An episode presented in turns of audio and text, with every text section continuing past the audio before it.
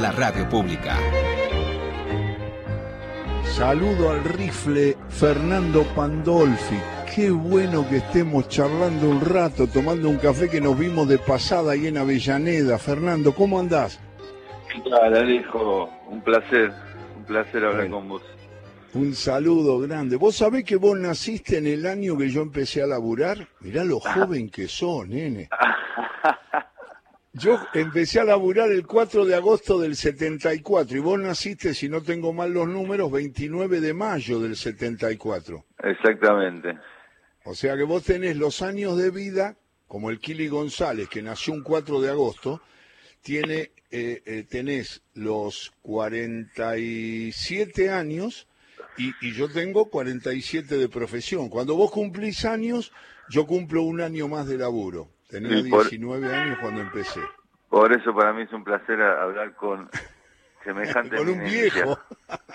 No, sos una eminencia. Para nosotros sos un tipo muy querido y respetado. Bueno, eh, ¿cómo fue? El comienzo es toda la campaña, toda la campaña de pibe la hiciste en Vélez, ¿no? Sí, sí, prácticamente me fui a probar, eh, me golpeé la cabeza contra la pared hasta que un día quedé. Me fui a probar desde prenovena eh, hasta la sexta, que eh, por fin en sexta pude fichar. Ajá. Y a partir de ahí no dejé el club. Sos un- una persona que tenés, primero muchos elogios por tu técnica. Eso es una cosa que te tendrás que bancar, pero que ya sabés que todo el mundo la conoce, porque eras un jugador que te comparaban con Francescoli. Y vos habrás dicho, porque sos un tipo de bajo perfil, qué exageración, qué sé yo, no sé. Pero lo, lo, lo, lo tenés que aceptar porque eras un tipo con una gran eh, técnica. Y además, lo que estoy recorriendo, lo sabía, pero lo ratifiqué, antes de charlar estoy haciéndolo con el rifle Pandolfi, que tenés muchos títulos ganados integrando los equipos de Vélez y de Boca. Sí, por suerte nosotros, mi camada, cuando subimos a primera, ya subimos a un equipo que venía eh, siendo un equipo ganador. En el 92 eh, no salieron campeones por muy poco y bueno, en el 93 llegó Bianchi y ahí empezó toda la historia inolvidable de la década de los 90 del club y ahí nosotros empezamos a jugar a alternar algunos chicos con la primera y a mí me tocó ya en el 94 debutar y bueno, a partir de ahí formar parte de un grupo inolvidable, ¿no? Ya ese año el equipo estaba jugando Copa Libertadores, entonces nosotros los pibes jugamos campeonato local y bueno, ese año Vélez ganó la Copa, ganó la Copa Intercontinental y crecer en un ambiente, en un vestuario donde semejantes bestias eh, es muy motivador, ¿viste? Entonces nosotros Claro. ya de chico eh, teníamos esa hambre, eh, una categoría que ha salido campeona varias veces, eh, después cuando llegamos a tercera salimos campeones también, con una mezcla de otros jugadores, pero la base era la 74, y bueno, en esa 74 estaba Pablito Caballero, eh, Claudio Saín, el Lobo Cordone, Guillermo Morigi, eh, Cecilio Galeano, no sé, un montón de pibes que han llegado a jugar en primera, eh, Claro. muchos en Vélez y otros en otro lado. Y bueno, imagínate con, con el refuerzo de tener a monstruos como Chilaver, Trota, Sotomayor, Cardoso, Basualdo, toda gente que por ahí algunos no eran del club, pero que nos hicieron muy eh, con ese espíritu ganador a todos. Y después tuve la Claro, suerte de ir a Boca un año y en ese año también eh, poder lograr eh, eh, títulos. ¿Cómo lo viste? Estamos charlando con el rifle Pandolfi. Cuando nombraste a todos, ¿Bacedas es mayor que vos o menor? Bacedas, eh, claro, Bacedas es un año mayor que yo, pero ya, ya cuando nosotros debutamos en primera, Cristian ya era un señor. Eh, Claro. porque él, él debutó muy jovencito y cuando nosotros llegamos a primera, él ya tenía sus tres años de primera, era un titular indiscutido, eh, un tipo muy profesional, serio, no parecía la edad que tenía. Increíble. Eh, y por eso parecía un poco más grande que todos los demás por ahí. Más viejo, claro, claro. Da la impresión, sí, pero eh, ahí tenés una amistad muy particular, ¿no? Tenés un grupo de, de- de jugadores de tu época, algunos no necesariamente de Vélez, pero, pero son, se hicieron muy amigos y se hicieron socios en la vida, digamos, en, todo lo, el recorrido posterior al fútbol y con tu ingreso, digamos, a la, a la música, ¿no? Sí, nosotros hicimos una linda amistad con Cristian. Eh, Cristian era muy amigo de Manusovich. Eh, claro. Por ende, después de esa edad empezamos a salir juntos y nos hicimos muy amigos. Y en el año 99 abrimos nuestro primer bar. Eh, y bueno, siempre tuvimos esa pasión de tener algo eh, gastronómico, aparte de, de jugar al fútbol y tener algo para cuando uno se retire. Y bueno, fuimos aprendiendo un poco a los golpes. La verdad yo aprendí muy poco, pero siempre tratamos de estar eh, bien asesorados, bien acompañados y por suerte, nada, cada tanto surge algún proyecto y eso refuerza o por lo menos mantiene los lazos. Si bien cada uno hace la suya, eh, siempre tenemos algo que nos une.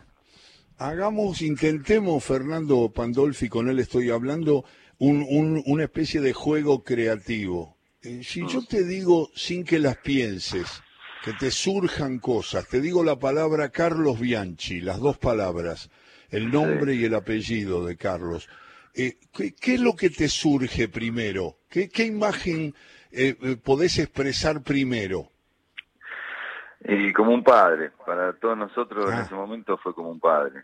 Eh, porque éramos muy jóvenes, y él es un tipo que predicaba con el ejemplo de llegar primero, dice último, de si volvía de jugar un partido de copa con los titulares de, de Brasil sin dormir, él iba al entrenamiento con los chicos que habíamos quedado acá, siempre nos estaba atrás, nos llevaba de a poco, viste, no dejaba que ninguno sea grande o que se crea que, que ya estaba. Eh, fue como una imagen bastante un maestro, pero con ese costado más paternal. Y vos tenés eh, también, me parece, creciste con el consejo de tu viejo, ¿no? Sí, eh, obvio, obvio. Que fue un jugador de, sí, un jugador destacado, que iba a decir. Y, un tipo, mi viejo era más un nueve, un nueve guerrero. Pero un goleador. Eh, y nada, un luchador de la vida, tipo que siempre me trataba de, predicar con la humildad y que nadie más que nadie, que en algún momento me iba a tocar y cuando me toque iba a tener que estar preparado, más, que nada de ese lado, después no se metía mucho. Ajá, ajá. ¿Y, y le hacías alguna broma con el tema de la técnica? Y Bianchi, una, una de las primeras prácticas en primera, estábamos haciendo eh, definición y yo soy un tipo bastante frío, entonces definición en entrenamiento por ahí te salen todas, ¿viste? Entonces las metí a todas y me llamó y me dijo, ¿sabes que vos, si tuvieras un poquito de los huevos que tenía tu papá, sos Pelé, me dice, ¿viste? Y le digo, pero mi papá tenía los pies le digo, pero mi viejo tenía los pies redondos. Y se, cagó, de, se cagó de risa y dijo, puede ser, puede ser, puede ser. Claro, claro, esa era la, cuestión y me imaginaba que Bianchi había caminado por ese camino y, y, bueno, en esos logros de Vélez, ¿tenés una predilección por jugadores que fueron más influyentes para vos que otros o podés hablar de etapas, qué sé yo, Copa Libertadores, soportar las presiones de un partido en lo previo. ¿Cómo, lo viviste eso, Fernando? Y al, tener un grupo de jugadores que eh, había seis, o siete que nos llevaban una buena cantidad de años, jugadores con experiencia, como Chila, Sotomayor, eh, Pepe Basualdo, Espacha. Eh, por lo general en esos partidos importantes ellos se encargaban de que la responsabilidad caiga sobre ellos y nos hacían jugar tranquilos dentro de lo que se podía o el profe mismo venía ante el partido y te decía, mira que vos juegas tranquilo, que acá la responsabilidad lo tienen los más grandes. es Santela, ¿no? Cuando te referís el profe a Santela, claro. Sí, eh, un asesino serial, nos mataba el profe. Te mataba, y, a Bianchi ya lo había matado, ¿te acordás? Como jugador. Sí, sí, sí. Lo tenía loco con la rodilla, y ahora ustedes, los agarró ustedes, los mató. Nos mató. Pero un gran preparador físico, ¿no? elogialo, elogialo. un animal como profe y como persona, un tipo que siempre estaba serio cuando había que estarlo y cuando no, él sabía cuándo hacer chiste y hacerse loco para hacernos reír, eh, un tipo muy tipo que fue futbolista también, entonces tenía mucho vestuario y sabía cómo manejar al jugador. Pero siempre con, con el látigo, siempre con el látigo. Y bueno, y después, qué sé yo, yo tengo muy presente la Supercopa que ganamos en el 96. Eh, Creo que ese para mí fue el equipo que más me gustó eh, formar, en el sentido, me, era un equipo más vistoso. Eh, quizás nos venía a ver nos venía a ver gente que no era hincha de Vélez también en la cancha, porque era un equipo con el cual mucha gente se identificaba y en el 96 creo que fue el, pico de, juego, si bien yo ese año me lesioné mucho y lo sufrí, pero era un placer de ver jugar al equipo y siempre lo digo, para mí fue el que el que mejor fútbol jugó fue el, el, Vélez de Osvaldo Piazza. De Piazza, claro, claro. Eh, no llegaste, no llegaste al de Bielsa, ¿no? ¿O sí?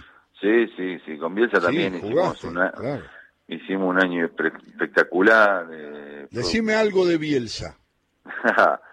Bielsa es un, un docente, un tipo que no le importaba mucho la, la relación humana, sino más que nada mejorarte y mejorarte y mejorarte en el día a día y eso hacía que por ahí uno eh, lo sature mucho porque se entrenaba con una intensidad que no estábamos acostumbrados. Eh, pero era todo muy moderno para esa época porque ya de tener un profe como Santela pasamos a que el profe solamente nosotros nos haga una activación, una entrada en calor, un poco de velocidad y nada más, porque después venía Marcelo y con sus trabajos con pelota y tácticos nos mataba. Eh, nos mataba porque era todo máxima intensidad y bueno, es como hoy por hoy entrena casi todo el mundo. Un maestro, un adelantado.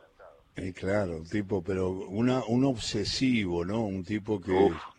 Los datos que tiene Bielsa, yo digo dos cosas, te voy a decir, una de Bielsa y otra de Chile. De Bielsa te digo que no debe haber en la historia del fútbol una persona con tanta acumulación de conocimientos sobre el juego. Lo veo como una persona eh, donde los ponemos a los grandes obsesivos, ya sabemos, Bilardo, bueno, pero él me parece que es la persona que más ha estudiado todos los estudios del fútbol, o sea, se ha reciclado en el estudio. Para mí, gusto, y esto es una cuestión que te digo nada más de pasada, porque el reportaje sos vos, para mí Bielsa es demasiado teórico, demasiado teórico. Después, está el fútbol con sus sagrados imprevistos y cambia todo en 10 segundos. Y además yo no estoy de acuerdo con eso de que él siempre va a atacar. Lo revela, además, es como mostrar las cartas en el truco. Esa es una cosa que discutí con él muy bien, porque él me trata con mucho respeto y mucho cariño y soporta que un periodista venga y le cuestione. Hola.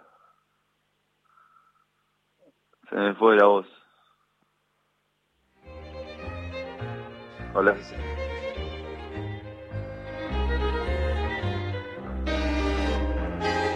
Hola. Hola, ahora sí.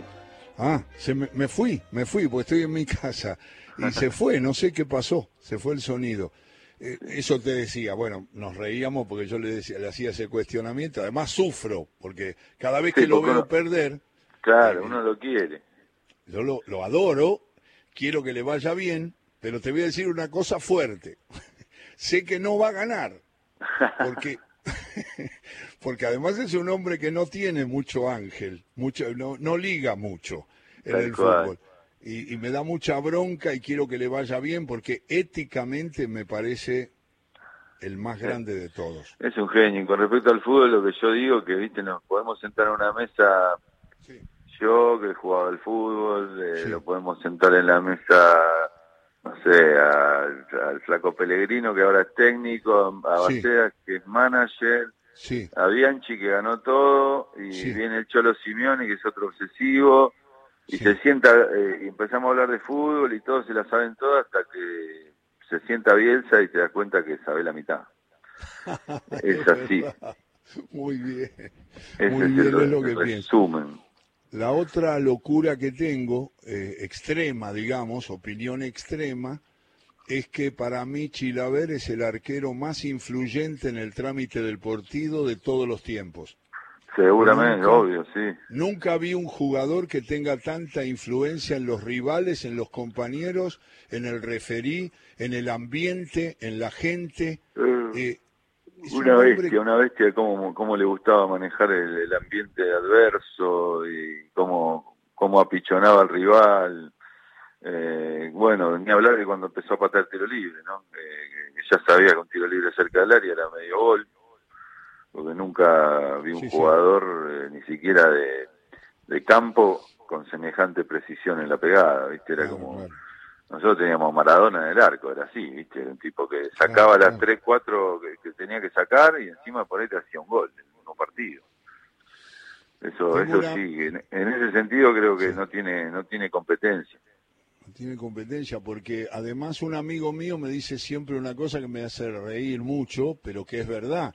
En las definiciones por penales, dice, cuando vos lo enfrentás a, Vélez en, esas instancias de Copa Libertadores, vos sabes que él, ya sabes que va a atajar dos y te hace el del. Entonces ya vas perdiendo. Y eso era lo que generaba él cuando yo me acuerdo el, día de Junior de Barranquilla señalando el palo al tipo ese que se hacía el gol, se hacía el gol era la eliminación de Vélez, la seguridad con que enfrentaba la situación adversa. Mismo cuando jugaba para Paraguay y le tocaba jugar contra Argentina, ¿viste? Nada, ha pasado ah. ese famoso gol de tiro libre que le hizo a Burgos, que se cayó todo el estadio antes que patee y terminó haciendo gol.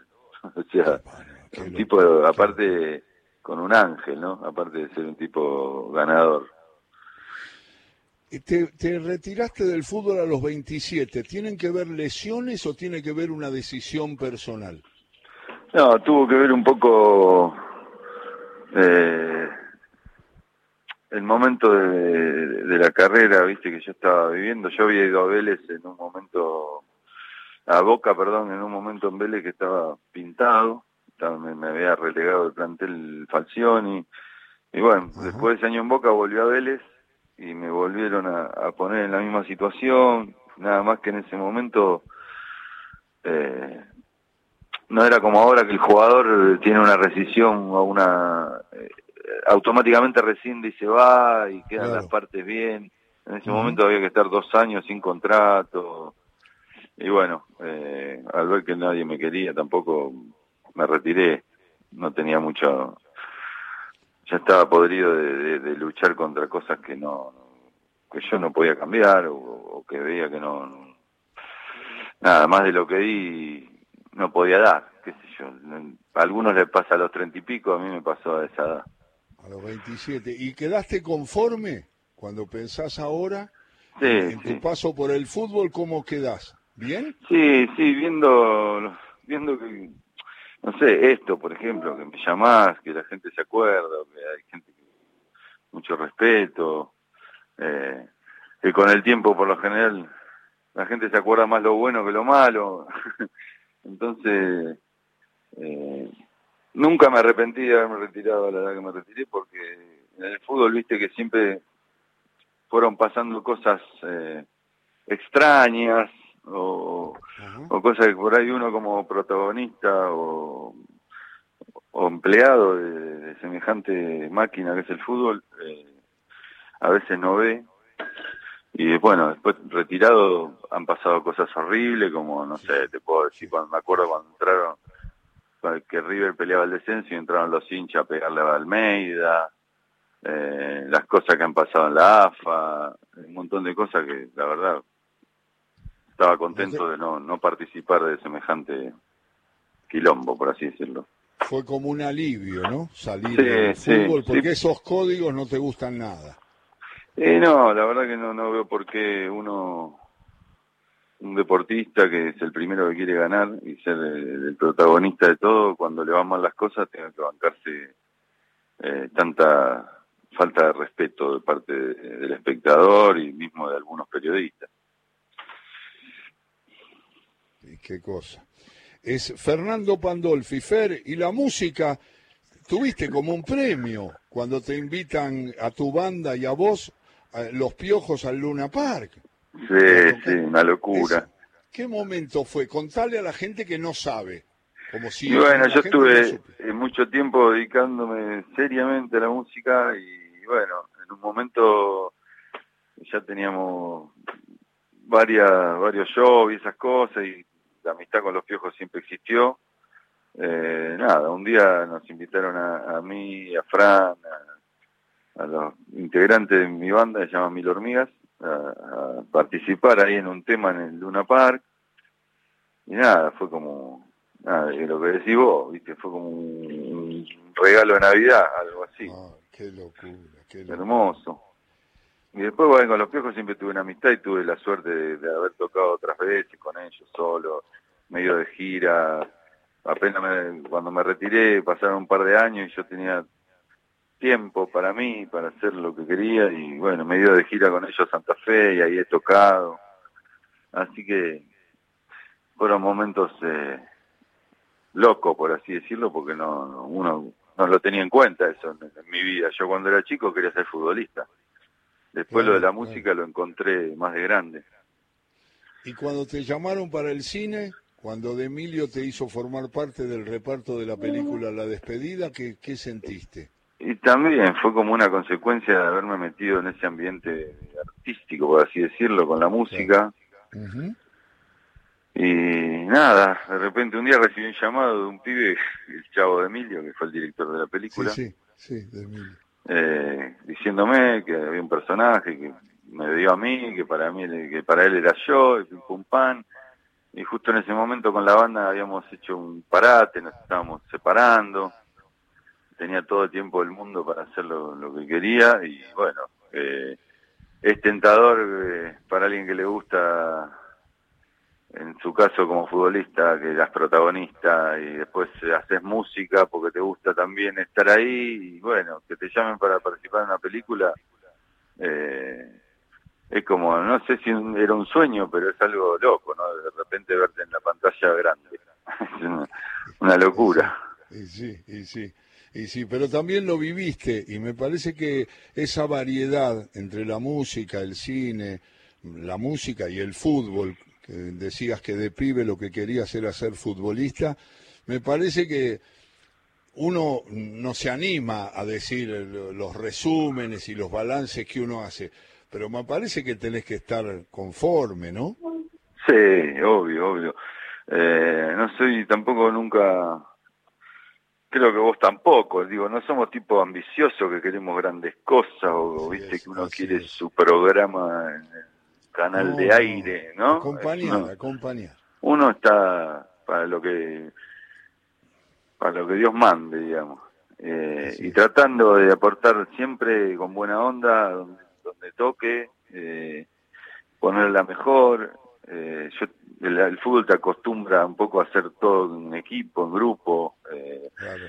eh, soy un tipo que cree que, que solo, viste, las cosas son muy, muy difíciles y muy aburridas aparte. Y bueno, siempre me tocó participar de algún proyecto, traté de, de ponerle lo mejor en el momento, disfrutarlo, y bueno, y con el tiempo, como decís vos, ahora decir, eh, ¿qué, qué hiciste de tu vida? Y bueno, nada, jugué al fútbol, grabé disco con mi banda, participé en una película. Claro. Y pero de, de, de música seguís. Con la música hace un par de años, con esto de la pandemia, medio que se enfrió todo, no, Sí, habíamos sí. vuelto a tocar y nos agarró la pandemia, pero sí, de- la idea siempre hay y viendo de cómo la cómo la llevaré a cabo. Eh, y cuando salgan, eh, espero espero eh, que te enteres, así me das una mano. Dele, cómo no, dale, cómo no. Escúchame, de Sí. todo lo que enfrentaste, de todo lo que viviste, de todo lo que viste por video, Mm. ¿viste algún jugador que esté por encima de cualquier comparación? ¿Tenés un jugador que decís, bueno, este no es discu- no, no, no se compara con nadie? Los demás, me gusta este, me gusta el otro, me gustaba este, era hincha de este, pero aquel está arriba de todos. ¿Hay? Eh, sí, obviamente, los, que todos sabemos, Maradona, Messi, qué sé yo. Eso ya, esos son indiscutidos, ¿no? Pelé, Cruyff. Hoy cumple años Pelé, nene, para que sepas, va. Es un dato. Sí, sí. Sigue cumpliendo años. una vez el hombre hecho fútbol. Bobby Charlton le dijo un día, defínalo a Pelé, y dijo, es el hombre hecho fútbol. Eh, Nació mi viejo me mostraba videos de chico y ah, era muy inspirador, Pelé, viste, también. Eh, nosotros tuvimos la suerte de ser contemporáneo de Maradona, de poder verlo a Messi por la tele todos los domingos, y superando récords y viendo cómo se mejora año tras año. Y lo que hizo Messi, la verdad, mantenerse 15 años primer nivel, creo que no, no sé si lo logró mucha gente. ¿Qué es lo que más le Después de lo de segunda línea, que mucha gente no nombra, a mí me ah, gusta, obviamente, Zidane, eh, Francesco, ni hablar, eh, que me gustaba mucho, obviamente, Ronaldinho, el gordo Ronaldo. Lo viste? ¿A Platini, lo viste? obvio, Platini, Zico de esa época, eh, el polaco Boniek. A Garrincha no lo viste. A Garrincha, lo veía en los videos de Pelé. Claro, claro. Pero el que, el que a mí me impactaba mucho en mi adolescencia también era Laudrup, Michael Laudrup. para mí era, patinaba. Era un animal. Fer, ¿qué es lo que más le admirás a Messi? ¿La forma de definir o ahora que juega un poquito más atrás? No. La mente, la mente, la ah, mente. Ah. No, lo que te decía antes, es muy difícil lo que hicieron tanto Messi como Cristiano Ronaldo, ¿no? Mantenerse tantos años, tantos años entre los tres mejores del mundo. Claro. Porque hay un año que por ahí sube al podio Modric, hay otro año que sube al podio Iniesta, Xavi. Claro. Pero ellos, ellos dos tuvieron durante 10, 12, 15 años ahí, en la lucha. Eso es anormal. Eso entonces para mí todo pasaba por la mente, eh, cosa que a mí me costaba, eh, por algo me retiré joven. Claro. Eh, y ellos, viste, tienen son de hierro, tienen una mente terrible, ganadora. Siempre están ahí, siempre están. No se lesionan, viste, el profesionalismo y la mente para mí admirable. Y, y, y si te hablo de Diego, Pandolfi, ¿qué, qué decís? Tristeza, hoy por hoy tristeza no tenerlo. Pero era un tipo también. Como futbolista, ¿qué decís? A nuestra nuestra camada era, como dijo Favorito Aymar, viste, que eran nuestros superhéroes. Viste, todos querían ser Batman, Superman, nosotros queríamos ser Maradona. Sí, sí. Eh, nada, un tipo especial. Eh, ¿qué, se puede decir? Es el Diego, ¿no? nuestro, nuestro dios del fútbol.